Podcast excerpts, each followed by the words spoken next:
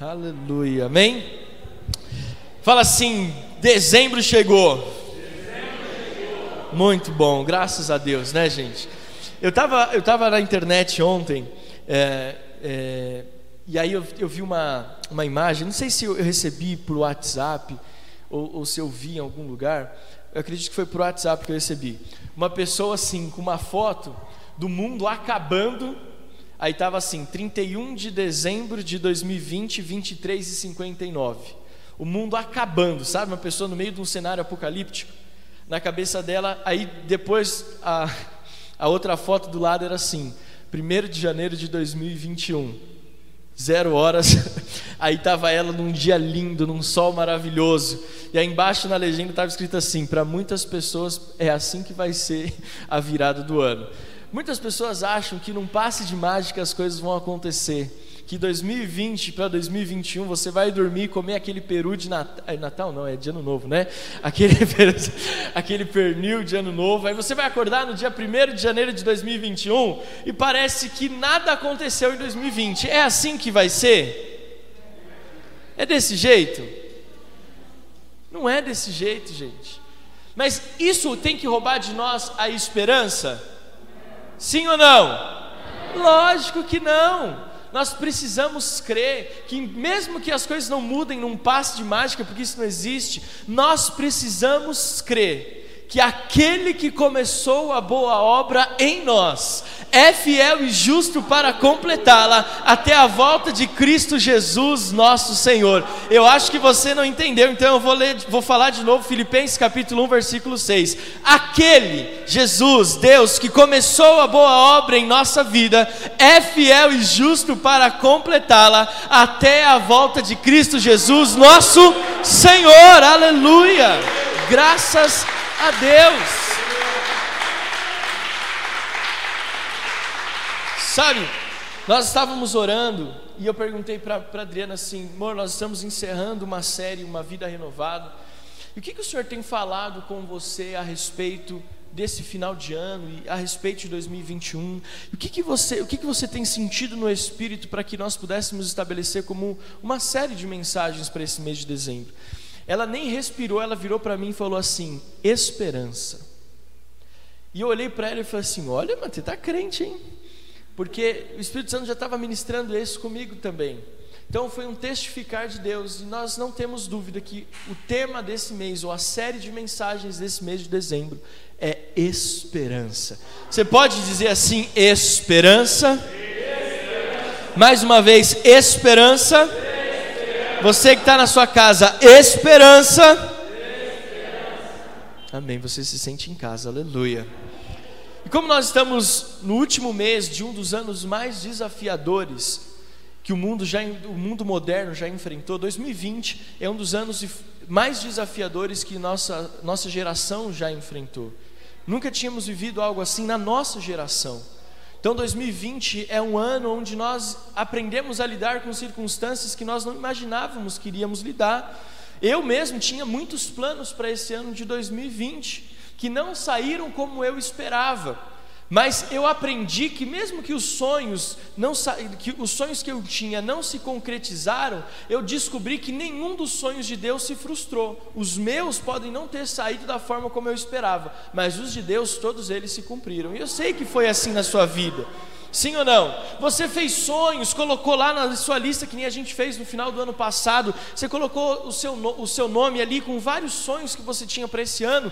Talvez alguns deles não foi possível concretizar, mas eu tenho certeza que todos os planos de Deus para a sua vida se realizaram. Sim ou não? Então, nós estamos num ano muito desafiador. Muitos de nós fomos privados de muitas coisas ao longo dos meses. Mas nada pior do que sermos privados da nossa esperança. Eu não sei se você teve o mesmo diagnóstico que eu, mas eu conheço algumas pessoas próximas a mim que não ficaram doentes, que não, não, é, é, da minha família próximos a mim, ninguém, ninguém, ninguém ficou doente. Não estou menosprezando o vírus, não estou, não estou falando nada disso, tá? Não estou falando que é uma gripezinha, não é isso, entenda isso. Teu pastor está falando algo espiritual. Deus guardou a nossa casa. A Bíblia fala que mil cairão ao meu lado, dez mil à minha direita, mas nós não seremos atingidos. Sabe, Deus ele tem sido bom. Eu conheço pessoas que não perderam o emprego, que não tiveram redução salarial, mas essas mesmas pessoas que não ficaram doentes, não perderam o emprego, não tiveram redução salarial, elas entraram em uma crise de medo que as paralisou e não deixaram com que elas desfrutassem de tudo aquilo que elas tinham. Pior do que ficar doente, pior do que ter uma redução salarial, pior do que você perder o emprego, pior que os seus contratos na empresa forem quebrados, é você perder a esperança. Quando a igreja, quando o cristão, ele deixa de crer que Deus continua sendo Deus, nós perdemos a capacidade de viver aquilo que Deus sonhou que nós vivêssemos. Fomos privados nesse ano de 2020 da nossa liberdade. Fomos privados, em alguns casos, na vida profissional e financeira, da expectativa de realização de sonhos. Eu conheço pessoas que tinham um casamento marcado para esse ano de 2020. Era um ano de muitos casamentos na nossa igreja. Aqui teve casamento, mas lá na sede foram muitos. E quando a gente olhava para os noivos que não tinham condições ali, que já tinham pagado o buffet, que já tinham fechado lua de mel, e eles chorando, dizendo assim: o que, que eu vou fazer agora? O que, que vai ser? O buffet não devolve o dinheiro, eu estou desesperado. Eu conheço pessoas que sonharam a vida inteira com o dia do casamento, mas por conta de tudo isso que aconteceu em 2020, eles tiveram que é, mudar os planos. E a minha preocupação é que todas essas circunstâncias, essas privações que aconteceram nesse ano, roube de nós a esperança. A esperança de acreditar que em 2020 ainda é possível ver o um milagre, de acreditar que 2021 vai ser o melhor ano das nossas vidas. Nós precisamos, como igreja, entender que a nossa vida não está baseada nas circunstâncias externas e humanas. A nossa vida sempre esteve e sempre vai estar baseada naquilo que Deus falou na Sua palavra. Diga assim: na Sua palavra. Então, essa série de mensagens, semana após semana, tem a intenção de mostrar a você que nós cremos em um Deus que é capaz de transformar situações. A Bíblia fala no livro de Salmos, capítulo 30, versículo 5, o seguinte: Porque a sua ira dura só um momento, mas o seu favor dura a vida inteira. O choro pode durar, mas a alegria vem pela manhã. A gente conhece essa parte, o choro pode durar uma noite, mas a alegria vem pela manhã. Mas eu queria tentar você para primeira parte desse versículo que o salmista diz: Porque a ira do Senhor dura o quê? Um momento, mas o seu favor ele dura o quê? A vida inteira. Quando nós falamos em ter esperança, nós temos que crer que o Deus que nós servimos é um Deus que entende que há um tempo determinado para todas as coisas. Mas mesmo que haja na nossa vida um alto, altos e baixos, existe uma certeza que eu e você precisamos ter. A bondade do Senhor, o favor do Senhor, ele não é de altos e baixos, ele é constante, ele é ininterrupto. Por isso que ele diz: o choro pode durar uma noite mas o meu favor que te sustenta todos os dias, faça chuva ou faça sol, você feliz ou você triste, o meu favor está te sustentando em todos os momentos. Por isso que o choro pode durar uma noite, mas a alegria, ela vem pela manhã. Porque ela é fruto do favor de Deus na nossa vida. Olha para quem está do seu lado e diga assim: Você está entendendo? Então, como a gente falou, para alguns anos já passou, mas eu quero te dar esperanças, esse ano ainda não terminou. Eu quero que essa série, além de trazer para você a consciência do milagre até o final, até o dia 31 de dezembro, mas também te dar a esperança de sonhar para 2021. E eu grifei aqui no meu esboço uma palavra de Deus que eu entendo que é uma palavra profética para você. Você está disposto a receber? Quando nós estamos falando de esperança, o Espírito Santo imprimiu isso no meu espírito, e eu, eu assumi isso como uma verdade, eu quero liberar isso como uma palavra profética para vocês. E eu tenho, agora a gente tem gente de todos os lados aqui, aleluia. Então a gente tem que focar aqui. Então, para vocês também é essa palavra profética. Eu creio, e para você que está na sua casa também, que 2021 será o ano de muitas mudanças significativas na nossa vida. eu tenho essa convicção. Mudanças muito grandes nós vamos viver nesse ano de 2021.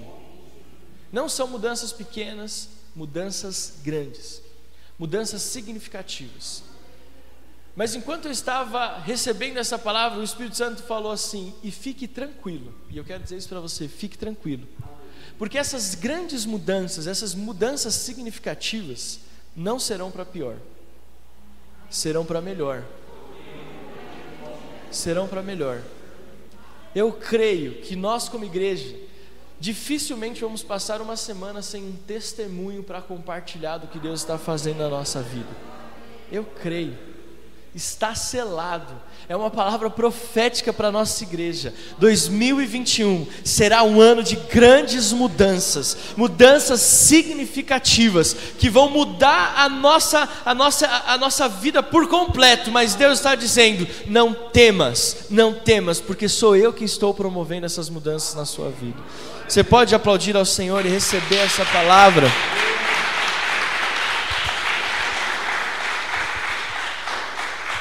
Outra coisa que nós queremos com essa série de mensagens esperança é trazer para você como igreja, para nós como igreja, de nós termos o entendimento de que é possível sonhar. Essa mensagem esperança, ela tem que trazer para mim, para você, a capacidade de sonhar. Eu fui numa célula, uma célula numa comunidade lá em São Paulo, ali na Zona Sul, nós temos uma célula e é dentro de uma comunidade, bem assim, barra pesada mesmo. E eu fui lá com a líder de célula, a, a célula era de crianças, 100% da célula era de crianças entre 8 a 14 anos. E é muito interessante porque o trabalho que essa líder faz ali é impressionante, é impressionante.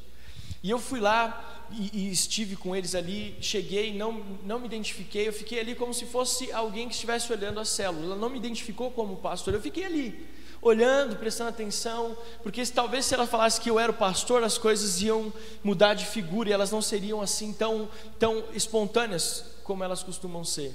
E a primeira pergunta que ela falou assim, pastor, eu faço três perguntas todas as vezes antes de começar a célula. Quem é Jesus para você? O que Jesus fez na sua vida? E qual é o seu sonho? Toda semana ela faz essas três perguntas. E aí, quando eu comecei a ouvir as respostas daquelas crianças, não, não tive como não me emocionar. Porque elas crescem, elas estão crescendo dentro de um ambiente, elas pouco saem daquela comunidade ali, daquele, geralmente é assim, eles não saem daquele círculo, daquele lugar, daquele ambiente. E o sonho daquelas crianças era muito insignificante diante da possibilidade que eles têm à frente deles. E eu comecei a olhar para aquilo lá e Deus começou a falar assim: está vendo? Quando não existe uma convicção real de quem é Deus, de quem é Jesus, os sonhos são limitados. As pessoas que não têm a dimensão de quem é Deus, não conseguem ter esperança, e por não ter esperança, não têm a capacidade de sonhar. Veja, Deus fala por meio do salmista: pede-me e eu te darei o que?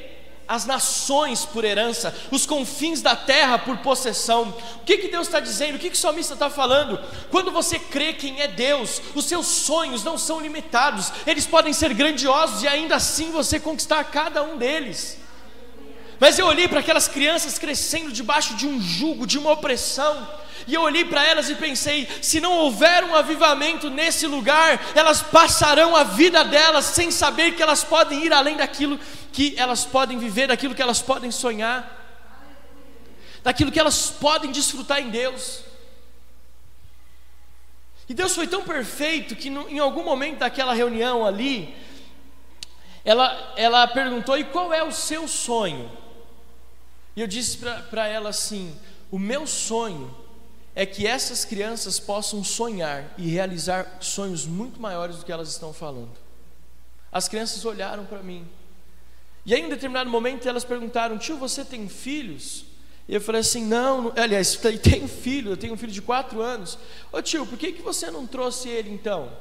E eu falei assim: Porque ele está com a mãe dele, ele, ele não pode sair, a gente acha melhor ele ficar em casa. Aí um gritou lá, aí um menino gritou na sala assim: É porque ele é riquinho.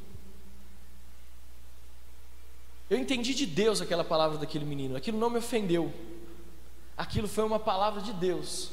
E eu olhei para aquele menino e disse assim: Deixa eu te falar algo. Eu não sou rico, não sou rico. Financeiramente, eu tenho uma vida tranquila, mas não sou rico. Aí eu olhei para aquele menino e disse assim: Mas deixa eu te contar uma história que talvez você não saiba. E essa comunidade é uma rua do lado da rua onde eu nasci, da casa onde eu fui, onde eu morei e fui criado.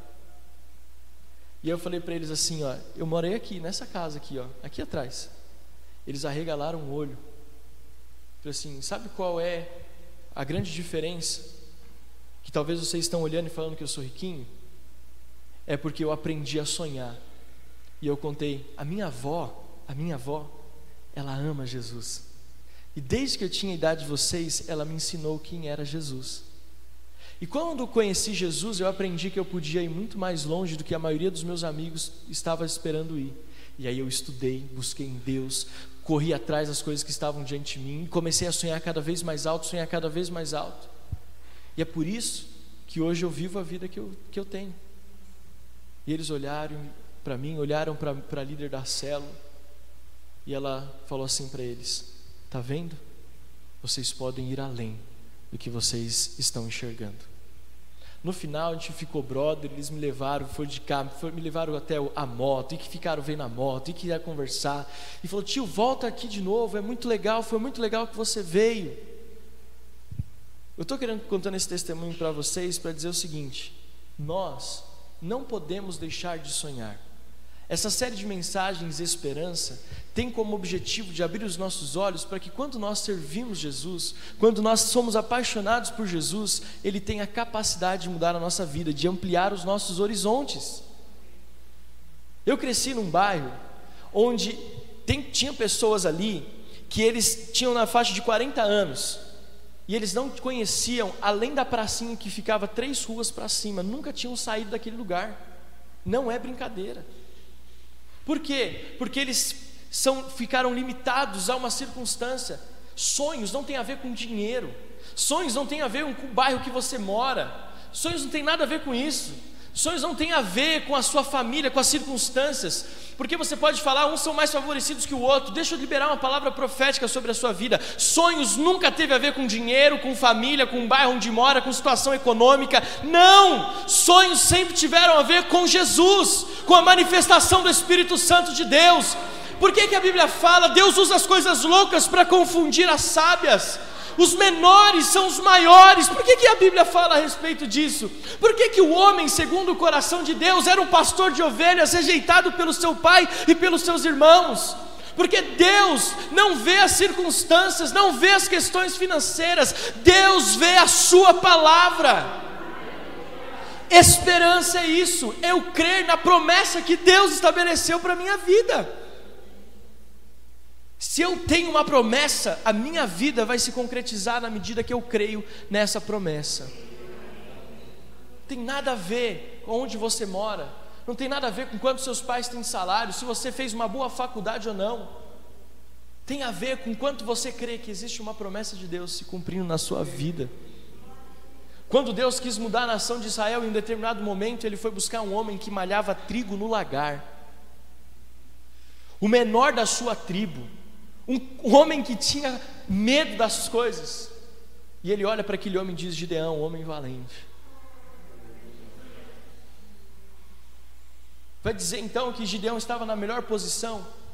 Outro dia eu estava meditando entre Saul e Davi. Saul era um grande homem, um grande guerreiro, era rei, ele até profetizava.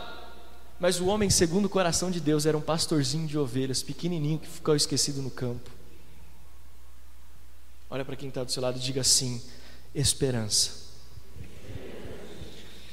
Essa foi a introdução da série, agora eu vou para a mensagem rapidinho. Nossa esperança não está fundamentada nas coisas que se veem, mas nas promessas que foram feitas. Olha só o que diz a palavra de Deus em Hebreus capítulo 11, versículo 1. Hebreus capítulo 11, versículo 1 diz assim: Ora, a fé é a certeza das coisas que se esperam, a convicção de fatos que não se veem. Pois pela fé os antigos obtiveram bom testemunho. Pela fé entendemos que o universo foi tomado pela palavra de Deus, de maneira que o visível veio a existir das coisas que não são visíveis. Eu amo esse texto. A fé é a certeza das coisas que se esperam, da onde flui a palavra, da onde vem a palavra esperança, a convicção de fatos que não se veem. Quando olhamos o escritor de Hebreus falando sobre, sobre a fé, ou sobre o que a fé é capaz de produzir, é inevitável pensarmos que ela é a base da nossa esperança. A fé, ela é a base da nossa esperança. Por que, pastor, você está falando isso? Porque olha só o que o escritor de Hebreus diz: a fé é a certeza das coisas que se esperam, a convicção dos fatos que não se veem. O que eu espero e não vejo? O que, é uma coisa que eu espero, mas eu não vejo? Você sabe me dizer o que é isso? O que, que eu espero, mas eu ainda não vejo? Uma promessa.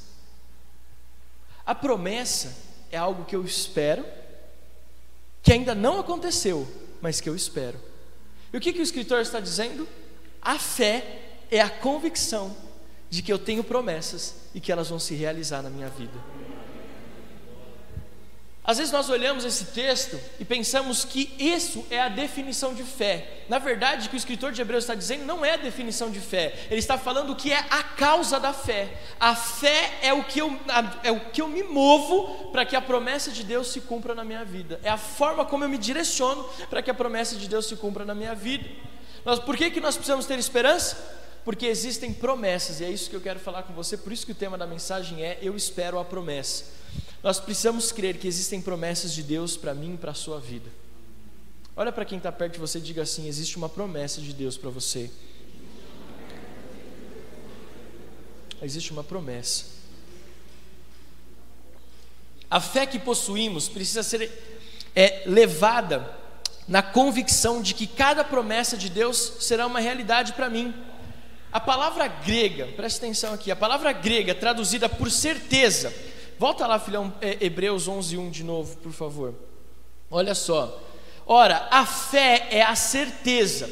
A palavra no original, no grego, para certeza aqui, é, significa ficar sob, estar sob. Então, quando o escritor diz que a fé é a certeza, ele está dizendo o seguinte: a fé é o título de propriedade que você tem em relação à promessa que Deus fez para a sua vida. Está aqui comigo? Eu vou falar de novo para você entender. O que é a fé? A fé é o título de propriedade que eu e você temos das promessas que Deus um dia liberou sobre a nossa vida. Por que, que nós temos esperança? Porque nós temos fé. O que, que é a fé? É a convicção de que eu tenho posse das promessas que Deus fez para a minha vida. O que, que Deus prometeu para você? O que, que Deus falou para você que faria?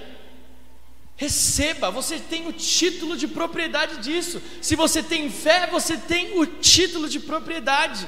A fé é essa convicção. Por exemplo, eu tenho fé que a minha casa será salva. Quantos têm fé nisso? Que os seus irmãos, a sua parentela, pais, mães, irmãos, avós, até o cunhado corintiano, quem tem fé que ele vai se converter?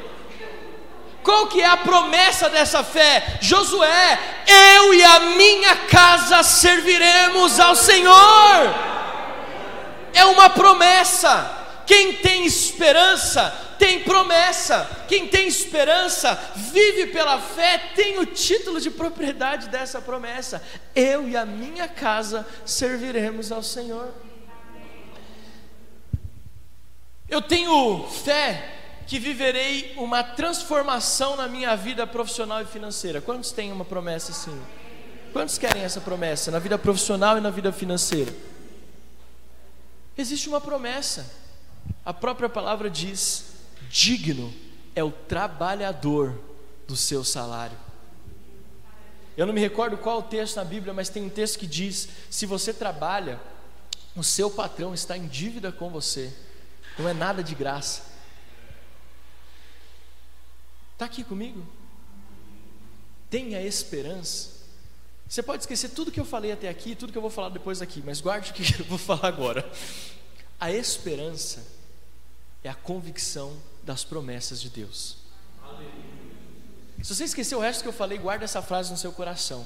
Eu tenho esperança porque eu tenho promessa. Você pode dizer bem forte: Eu tenho esperança, porque eu tenho promessa. Aí eu não consigo não ler o texto do profeta Jeremias, no seu capítulo 29, versículo 11. E eu, e, e eu é que sei que pensamentos que tenho a respeito de vocês, diz o Senhor. São pensamentos de paz e não de mal, para lhes dar um futuro e uma. Para lhes dar um futuro e uma. Mais forte, para lhes dar um futuro e uma esperança. É, é Deus que está falando, isso é uma promessa, existe promessa inclusive de esperança. É tão sério que até tem uma promessa para a esperança. Existem três princípios sobre promessa que eu quero que você guarde no teu coração nesse domingo. Romanos, se você puder abrir a sua Bíblia, e eu quero até convidar você a ficar de pé agora. Romanos capítulo 4, versículos 18, 19 e 20. Romanos capítulo 4, versículos 18, 19 e 20.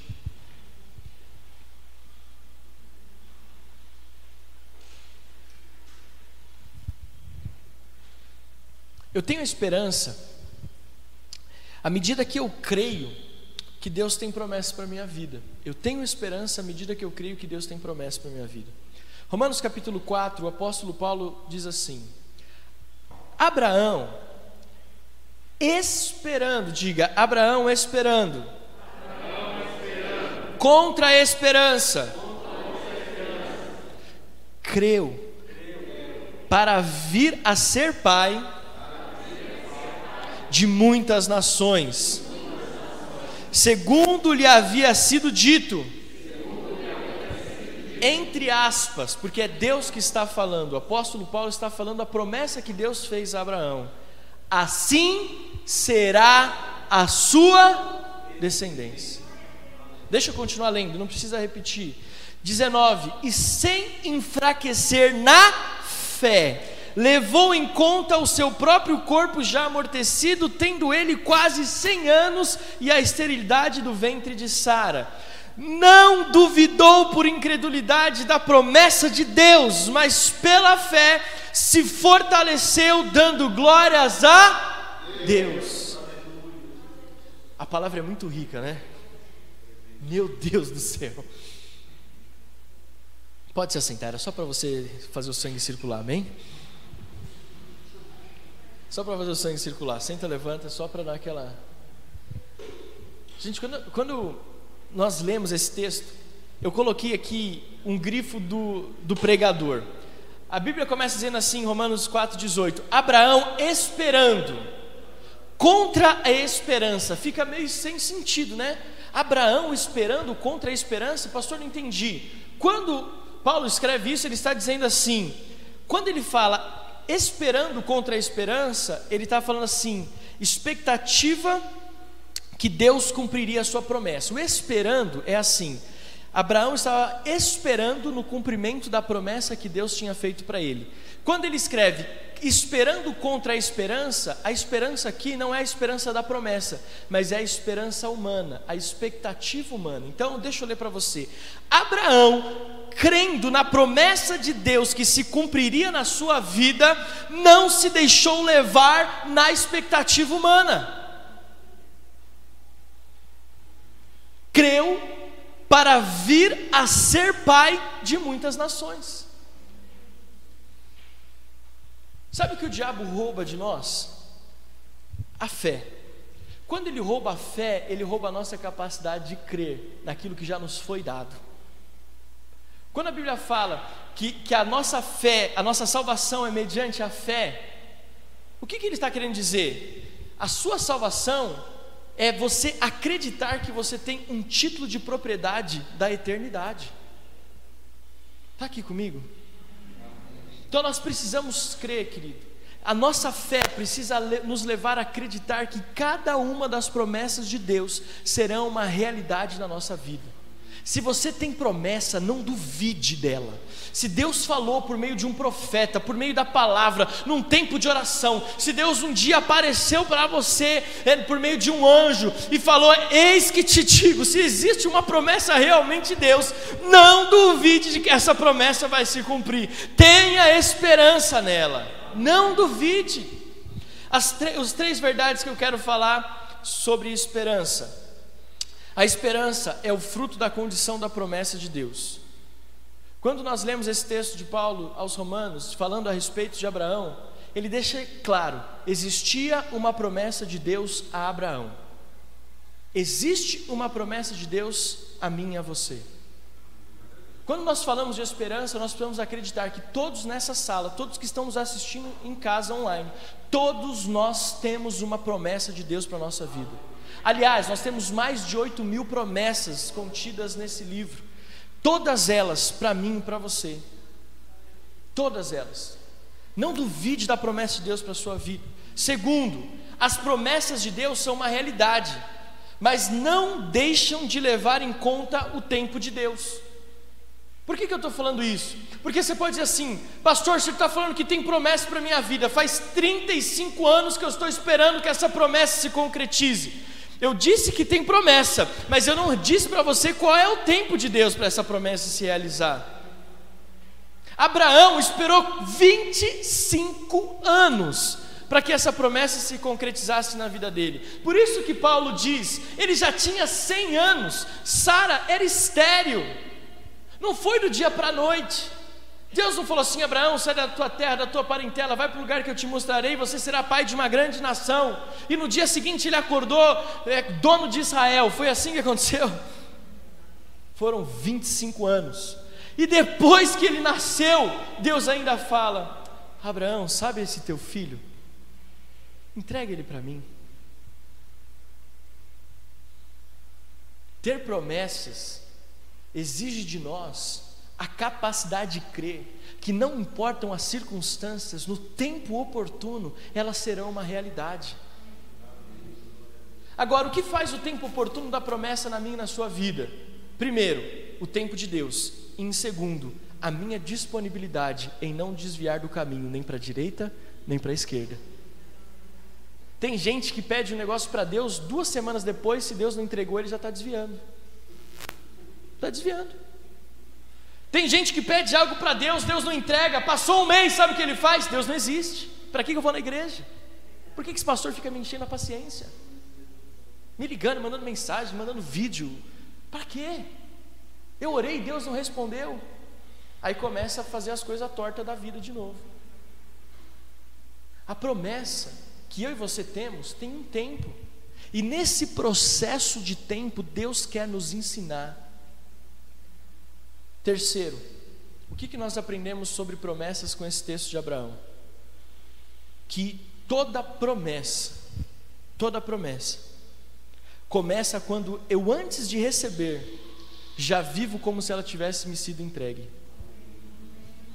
Eu tenho uma promessa, ela não chegou, mas eu já vivo como se ela fosse minha.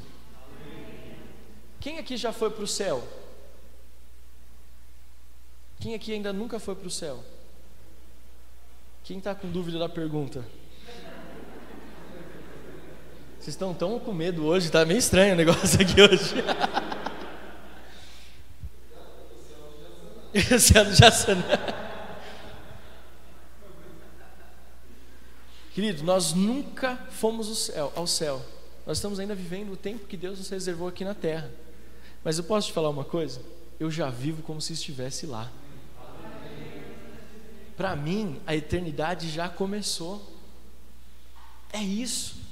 Quando nós temos consciência da promessa de Deus, que ela não falha, que ela vem no tempo oportuno, eu já vivo a minha vida como se a promessa estivesse nas minhas mãos. E aí, sabe o que eu faço? Eu começo a levantar altares de gratidão, eu começo a viver experiências maravilhosas com Deus, porque eu sei que Ele tem uma promessa e essa promessa vai se cumprir na minha vida. Tem gente que espera, ah, eu vou ficar esperando, enquanto isso eu vou ficar fazendo o que eu quiser da minha vida, vou ficar pecando, vou ficar me afastando de Deus, vou ficar faltando na igreja, vou ficar fazendo isso, vou ficar fazendo aquilo. Não! Viva como se a promessa que Deus tem para a sua vida já fosse realidade. porque nas regiões celestiais elas já são, elas já são, não duvide. Você conhece aquela história da, da menininha lá no sertão, que fazia muitos anos que não chovia? Eu já até contei essa história aqui, eu acho. Uma igrejinha lá no sertão, no Nordeste brasileiro, já aquela, aquela cidade estava sendo castigada com a seca, o gado já estava morrendo, a, as plantações não estavam prosperando. E aí então um pastor começou a levantar uma campanha e ele falou assim: domingo que vem nós vamos levantar um clamor aqui nesse lugar para que a chuva caia sobre a nossa cidade. Passou uma semana, não choveu e todo mundo foi para a igreja, mas uma menininha foi para a igreja levando um guarda-chuva. Aí todo mundo começou a dar risada da menininha. Mas por que, que você está com guarda-chuva? Até o pastor na porta falou: Minha filha, mas por que esse guarda-chuva? A menina olhou o pastor e falou assim: Pastor, nós não vamos orar para que chova. Eu não quero voltar para casa molhado. Muitos de nós estamos encarando a igreja, às vezes como um clube, um lugar de conforto passageiro. Eu, como teu pastor que te ama muito, estou dizendo algo para você. Viva a sua vida baseado em todas as promessas que Deus fez para você. Pastor, mas faz 10 anos essa promessa, viva como se ela já tivesse sido entregue há 10 anos atrás porque ele não é homem para mentir, nem filho do homem para que se arrependa. Se ele falou, é uma realidade. Se ele liberou a palavra, é uma realidade. Não vai ser, já é uma realidade. Viva pela fé. E a fé é o título de propriedade de que a verdade de Deus já foi estabelecida na nossa vida. Vamos ficar de pé para nós orarmos em nome de Jesus. Sabe, a primeira mensagem da série Esperança fala sobre promessa. Abraão esperou 25 anos pelo seu filho.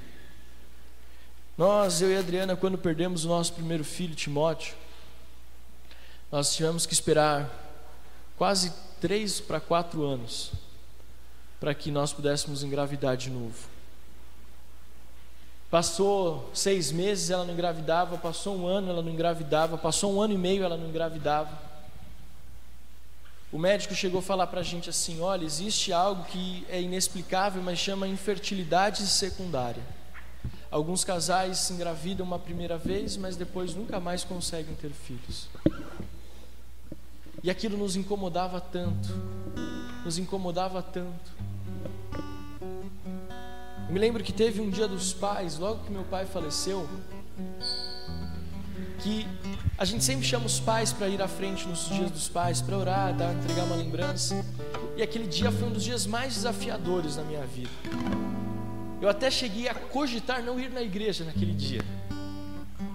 Porque eu falei assim: vai chegar uma hora que o pastor vai chamar os pais, e eu não vou ter o meu filho, e eu não vou ter o meu pai. Eu não vou poder abraçar ninguém, nem você abraçado. Mas o Espírito Santo falou: vai, esteja na casa do Senhor.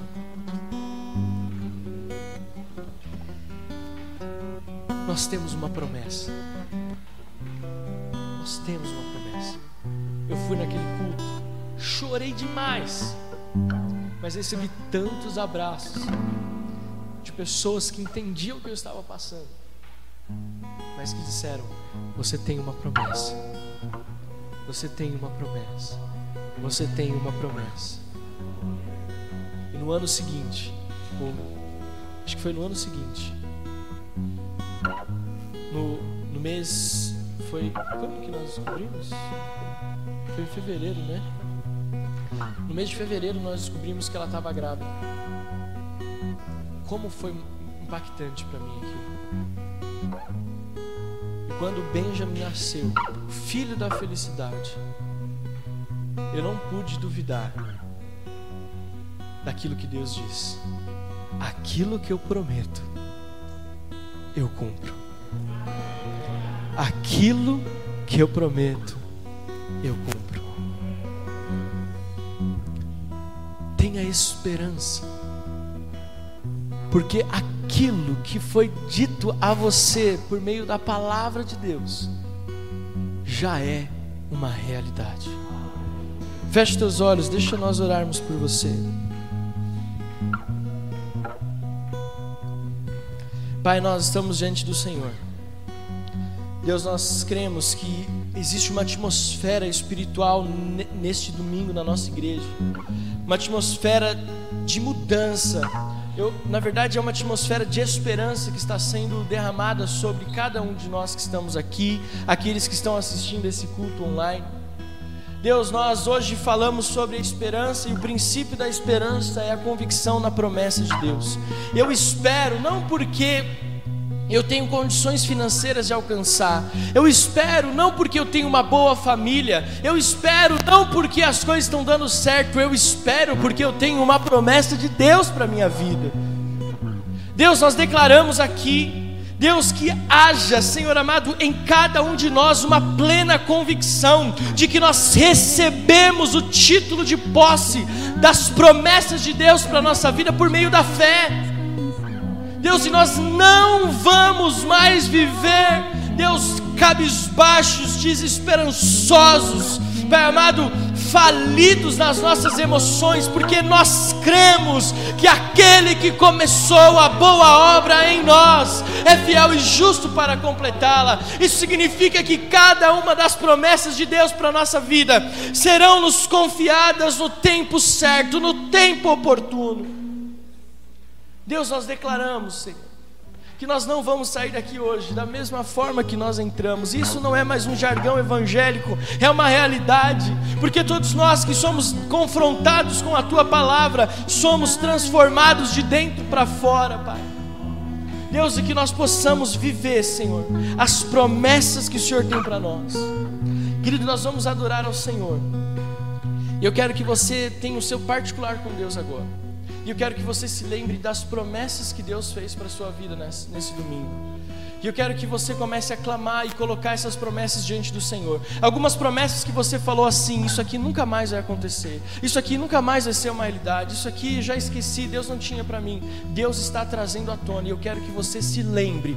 Quero trazer à memória aquilo que me pode dar esperança. Eu quero que você se lembre das promessas que Deus já fez na sua vida. Em nome de Jesus. Feche teus olhos e vamos orar e buscar a Deus por essas promessas, em nome de Jesus.